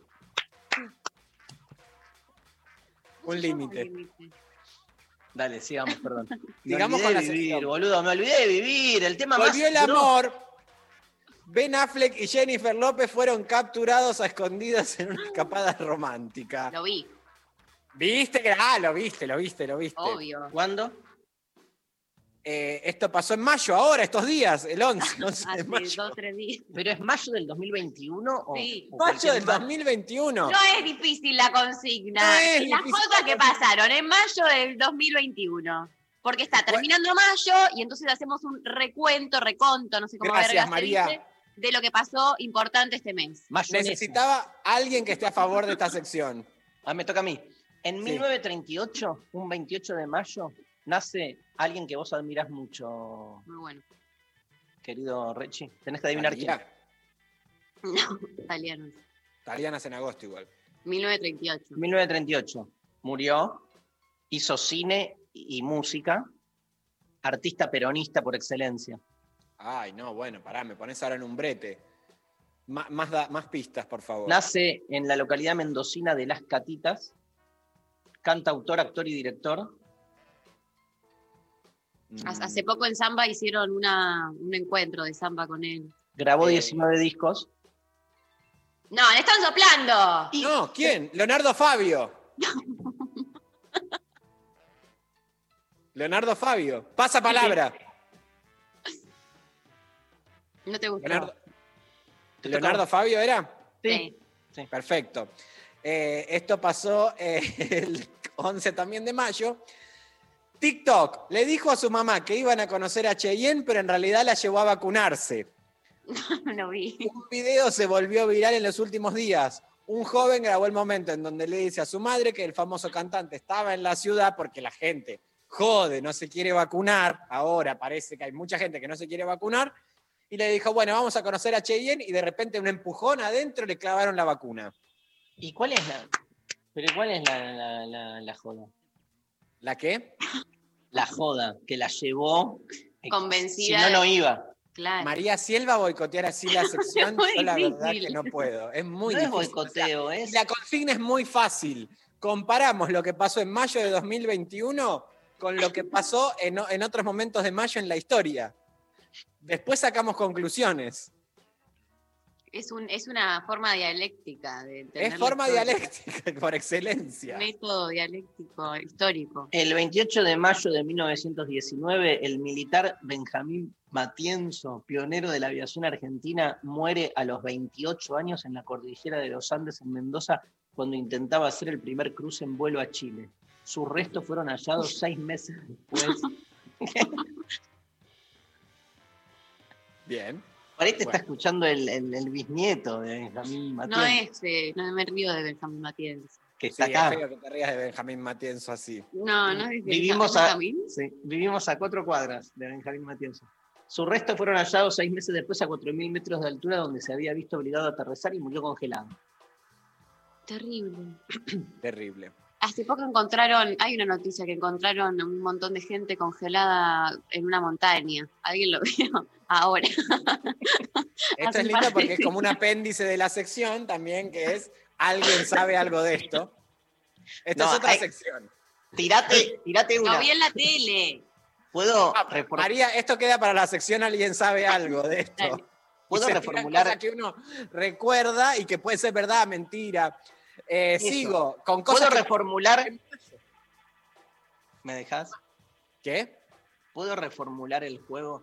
Sí. Vos tenés que ahora decir una y lo primero tenemos que adivinar si es verdadero o falso lo que decís. Bueno, dale. Me gusta también. vamos. Tecnología. Elon Musk ni siquiera fabricó la casa inteligente y ya está agotada. Falso. Verdadero. ¿Por qué? Justifiquen. Porque nada, porque las noticias que estabas leyendo eran más largas y ahí se notó que fue corta. Sigo leyendo si quieren. Cyberlard, el prototipo de la casa inteligente de la firma del multimillonario, cuenta con más de 600.000 pedidos de compra. Precio, características y cómo acceder a descuentos de hasta 10.000 dólares. ¿Verdadero o falso? Lo que te pagaría Macri por una clase de Por filosofía. una clase. Y tiene que ver Em. con tu deseo de tener departamentos, Dari. Ok. ¿Verdadero o falso? Ver- Falso. ¿Por qué falso? ¿Falso? Porque. Sí, falso. Es falso. ¡Vamos! Es falso. Porque lo que fabricó Elon Musk y todavía eh, no está terminada y ya está agotada es una casa rodante, que la estoy viendo acá, que la verdad que es una porquería. Eh, yo no la compraría aunque tuviese este dinero. Eh, es una casa rara porque es, como, es más como un coche rodante. Tiene cocina, baño, todo. Está muy de ¿Cuánto moda. cuesta? Los ¿Cuánto precios arrancan en 49.995 dólares. O sea, cinco clases a Macri, Dari. Me encanta. Se las voy Sí. a dar gratis a Mac. Bueno, Está bueno. ¿Otra, Martu? ¿otra yo? Ah, Sí. Bueno, está bien. Eh, voy, ¿eh? Para, para que abro. Sí, ah, voy yo, voy yo, espera. Justo estaba viendo otra cosa. Eh, Bueno, está bien, tranqui, es tranqui. ¿Voy? No, tengo esto muy importante. Aunque su origen es un poco incierto, se dice que fue justamente un día como hoy, pero en el año 1900, cuando Luis Lassen, inmigrante alemán, residente en Estados Unidos, preparó por primera vez una hamburguesa, con lo cual hoy es el Día Internacional de la Hamburguesa. Los muchachos pero eso es choripán, Dari.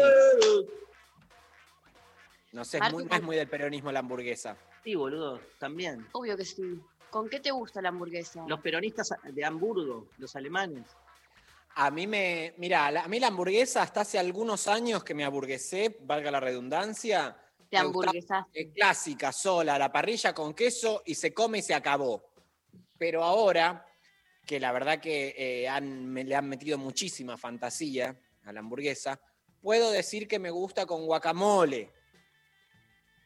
Me gusta esto que le meten guacamole, cemolla Cheto. caramelizada, Cheto. pan de sabor, de pon, Pal- templo papitas. Palermitano. No vivo en Palermo, Darío. ¿Vos no eras del conurbano? ¿Qué pasó? Pero en el conurbano es por excelencia, se come la hamburguesa eh, con un flan casero adentro. Y por eso. Y Vos vos la- estás comiendo con guacamole, con cebollita que también Sofía, ellos dos están muy complotaditos hoy, así es imposible laburar Andar para con mí. urbano de sí. Cebolla caramelizada.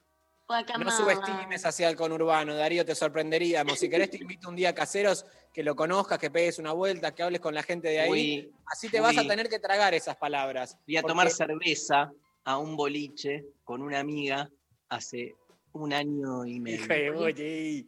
Bueno, hace un año había pandemia, o sea. No, antes de la pandemia. El verano anterior a la pandemia. Entonces estás mintiendo, Darío. Estás mintiendo. ¿Por qué? ¿A, No, qué no. barrio, ¿A qué barrio fuiste? Al centro de Caseros. ¿A cuál? ¿A dónde es el centro de Caseros? ¿Qué calle? boliche? No sé la calle. ¿Y Mi amiga, mi amiga es de Caseros y me invitó. yo me fui en un auto, me dejó en la estación de tren. Ahí enfrente, primero tomamos unas cervezas en un boliche de comida venezolana. No hay, cualquier cosa, te Te lo llevaron. juro, te lo juro, te lo juro. Ay. Y este, después me llevó a tomar una cerveza. Y la gente se me, me empezó a saludar, no sé qué, y nos fuimos. Pero estaba cerca de la UNTREF, por ejemplo. De la Universidad de 3 de Febrero. De la 2-3. ¿Ves que estás mintiendo? Porque apenas bajás del tren, lo primero que ves es la Universidad Nacional 3 de Febrero. Estoy mintiendo, est- Estaba estaba, del otro lado de la vía. estaba un poco como. Ah, del otro lado de la vía puede ser. Porque hay, hay dos caseros, uno de este lado de la vía y otro del otro.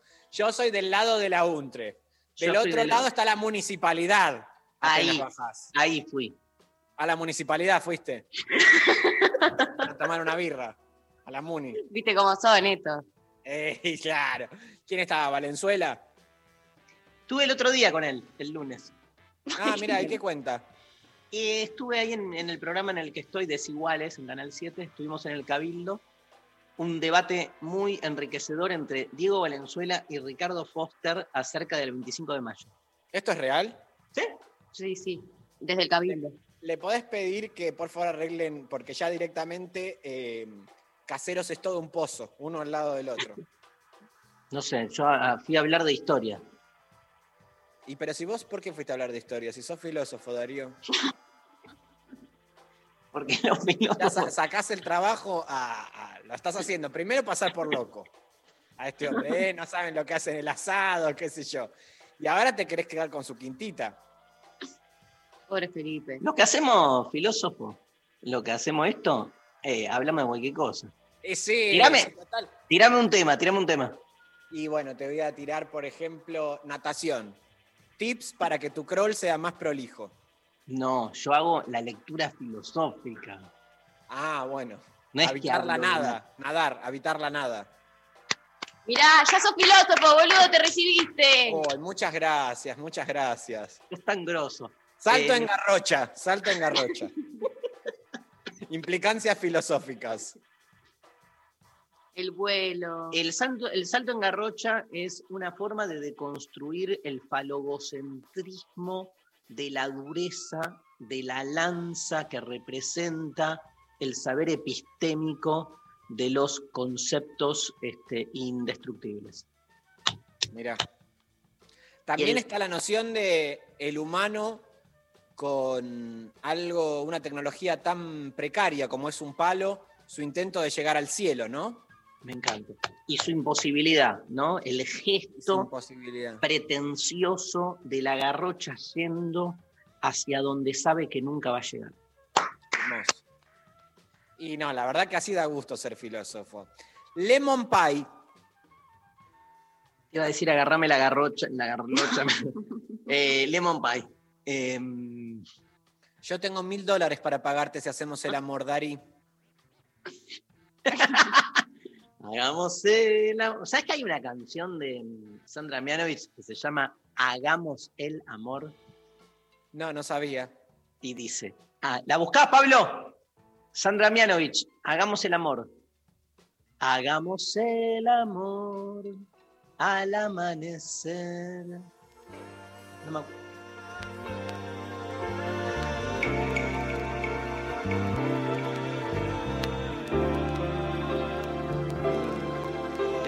Caliente que estaba Sandra Mianovich.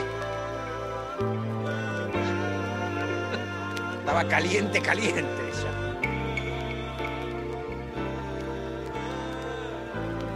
Porque en ese momento era disruptivo decir hagamos el amor. Ahora cualquier trap te dice, "Sí, culeando toda la noche con mi noche. No, no, pero en ese momento. Una vez y otra vez y otra más. Y otra más. Quiero una otra vez. Otra vez. otra más. Pará, Sandra, estás caliente. Ahí va. Hagamos el amor, amor. ¿Seis polvos seguidos? Imposible. Al amanecer. ¿Cuánto tiene? ¿16 años? Pero al amanecer, o sea, hay que garchar al amanecer y seis Un asco, un polvos. olor en la boca. Y otra vez. Sin boca, coge sin boca. me cuesta mucho. ¿Te gustó la canción? Me encantó. ¿La vas a buscar? ¿La vas a pasar a la noche? Ahora voy a sí, obvio. Me voy a hacer el amor a mí mismo a las 6 de la mañana hoy. Ok. Me voy a hacer una linda cena. Eso voy a hacer. Mira, ya me diste un plan para el fin de semana, Dari. Hoy a la noche me voy a hacer una cena conmigo mismo y me voy a hacer el amor seis veces. Y Escuchando este tema. Obvio. Bueno, ¿tenés más? Tengo muchísimas más. Pero a ver, mostrame de dónde lo estás sacando eso. No, no te ver. puedo decir, querido, no te puedo decir. Estuvo siete días produciendo, Martín. Esto, es to- hay todo acá, una producción por detrás. Empresa paga 1.500 dólares por hacer la siesta todos los días. Yo, ¿Qué? yo puedo participar, yo gano, ya está. Pero Bueno. bueno, eso pasó en mayo. Ay, sí, Darío, ¿cuánto más va a traer? Entiende a Epicuro, a eh, cosas complicadísimas, no entiende esta sección que es una pelotudez atómica. ¿Sabes qué, qué programa de televisión me, me gusta? 100 argentinos dicen. Bueno, está bien. Eso para la sección, ¿qué programa de televisión te gusta? Pero la, Podemos lo- jugar así. ¿Lo viste? ¿Lo viste? Sí, con Barassi. Sí. Me gusta. Me gustaría, ¿sabes qué? Igual que amplíen los muestreos. Claro. A mí, Porque siempre las preguntas son muy. O sea, el formato está bueno. De- o sea, es como de, de construir el sentido común. ¿Qué es lo primero que se le viene a la cabeza cuando le decís un postre? Una picada, una cosa que no puede faltar una picada. Queso, Salamín. salamín. queso, papita. Yo le grito a la tele cuando miro sin argentinos dicen, porque me pone nerviosa, la gente nunca dice de una. No, se pone nerviosa porque Barassi también grita todo el tiempo, te pone nervioso. a mí me encanta cómo Barassi este, bardea a los eh, asistentes. Sí, lo que pasa es que ya están poniendo mucho extra también y se nota. Es más lindo cuando va la gente de, de- de- de que no, No, tiene. no me cagues, boludo. Dale, Martín, ¿qué? La Bueno, abrí un poquito los ojos, Darío. Pero ¿cómo te va- doy cuenta cuando alguien es extra? Y porque está más desenvuelto que lo habitual. O sea, la gente cotidiana no está muy familiarizada con todo un set de televisión, las cámaras, productores, gente que Ah. te maltrata. Y gente que empieza como que empieza a hacer caruchas, que, y ahí ya hay una formación. Lo mismo que en el show del problema. Ah, No, gran. ese es de ese- verdad. ese es de Todo lo que pasa ahí es de verdad. no hay Familias, eh, de verdad. Yo estoy de acuerdo con que los problemas son reales. Porque uno ve, ay, se, se casó con mi hija y de repente empezó a salir con mi esposa, por ejemplo. Pasa eso, realmente pasa. Pero ¿por qué no llevan a gente de verdad que cuente esos problemas? Aunque no digo- tenga, quizás no es, Mag- eh, no es Magaldi el que lo tiene que conducir ese programa. Capaz es Lía Salgado, como lo supo hacer en algún momento. O vos. O yo, exacto. Yo te reveo en ese papel con gente de verdad. Pero sí, pero ¿quién pone para producirme estos programas? Vos podés, ¿no? Pero lo hacemos en, en Canal Encuentro. Bueno, lo hacemos en Canal Encuentro. Historias de gente se llama. Por ahí hay alguna que no es muy interesante, pero bueno. Qué sé yo, no sé, mi hijo se atoró con un maní. Va el hijo, la, la madre y el maní. El maní. ¿Me das trabajo ahí? Mm, ¿Puedo Sí. hacer algo? Sí, pasa que también hay juegos, hay una sección de juegos y es por cuánto te sacás todos los dientes. no. Un representante de la industria manicera. Sí, también. Y bueno, y como es Canal Encuentro, diversidad, ¿no? Obvio. Diversidad, obvio, diversidad. Todos los Eh, cupos. Todos los cupos cubiertos. eh, gente que, bueno, la. mm, Históricamente el manicero se le dice a la persona que tiene pene pequeño, por si hay alguien que está escuchando y queda por fuera. Entonces también dentro de lo que es de construir el patriarcado, la presión eh, de los hombres de tener un pene grande, que es algo que no podés eh, cambiar. Si te tocó un pene grande, pene chico, pene grueso, pene fino. Hay, hay gimnasia para elongación peneal. Hay ¿hiciste? cirugías también. Yo no. Ah, para mí no funcionan. ¿Hiciste? Sí. ¿Y qué pasa? y no te funcionó a vos, pero ¿lo podés sostener como regla? Lo puedo sostener como regla el pene. ¿Lo usás como regla para Sí, resaltar es cosas? muy derecho. Eso tiene, o sea, es muy pequeño mi pene, pero es muy derecho como una regla. Es como una escuadra en realidad, Como un trapecio. como un trapecio. Sí. Decime, ¿y qué? mm, ¿Pero cuáles son ejercicios de elongación peniana? Bueno, a ver, están los más básicos de cuélguele peso. Eh, O sea, te atas un piolín y digamos le vas carga- eh, con un balde en la punta y un día le pones este, eh, 300 gramos de arroz, porque es todo con la casa, o sea, con lo que tenés en tu casa, digamos. Hay, Ah, hay gimnasia más elevada. Después está el, bom- el bombeo. ¿Cómo es? Su nombre lo indica. Eh, ¿No te atás el, el- el pene a la puerta, por ejemplo? Como... pene a la puerta es otro de los ejercicios. Veo que lo has hecho el curso, Aria, porque sabes muchísimo. El pene en la puerta, tenés que pegarle chotazos a la puerta hasta que alguien toc, toc, toc, ¿quién es? Si te contestan quién es, es porque vas bien. Esa es la evaluación.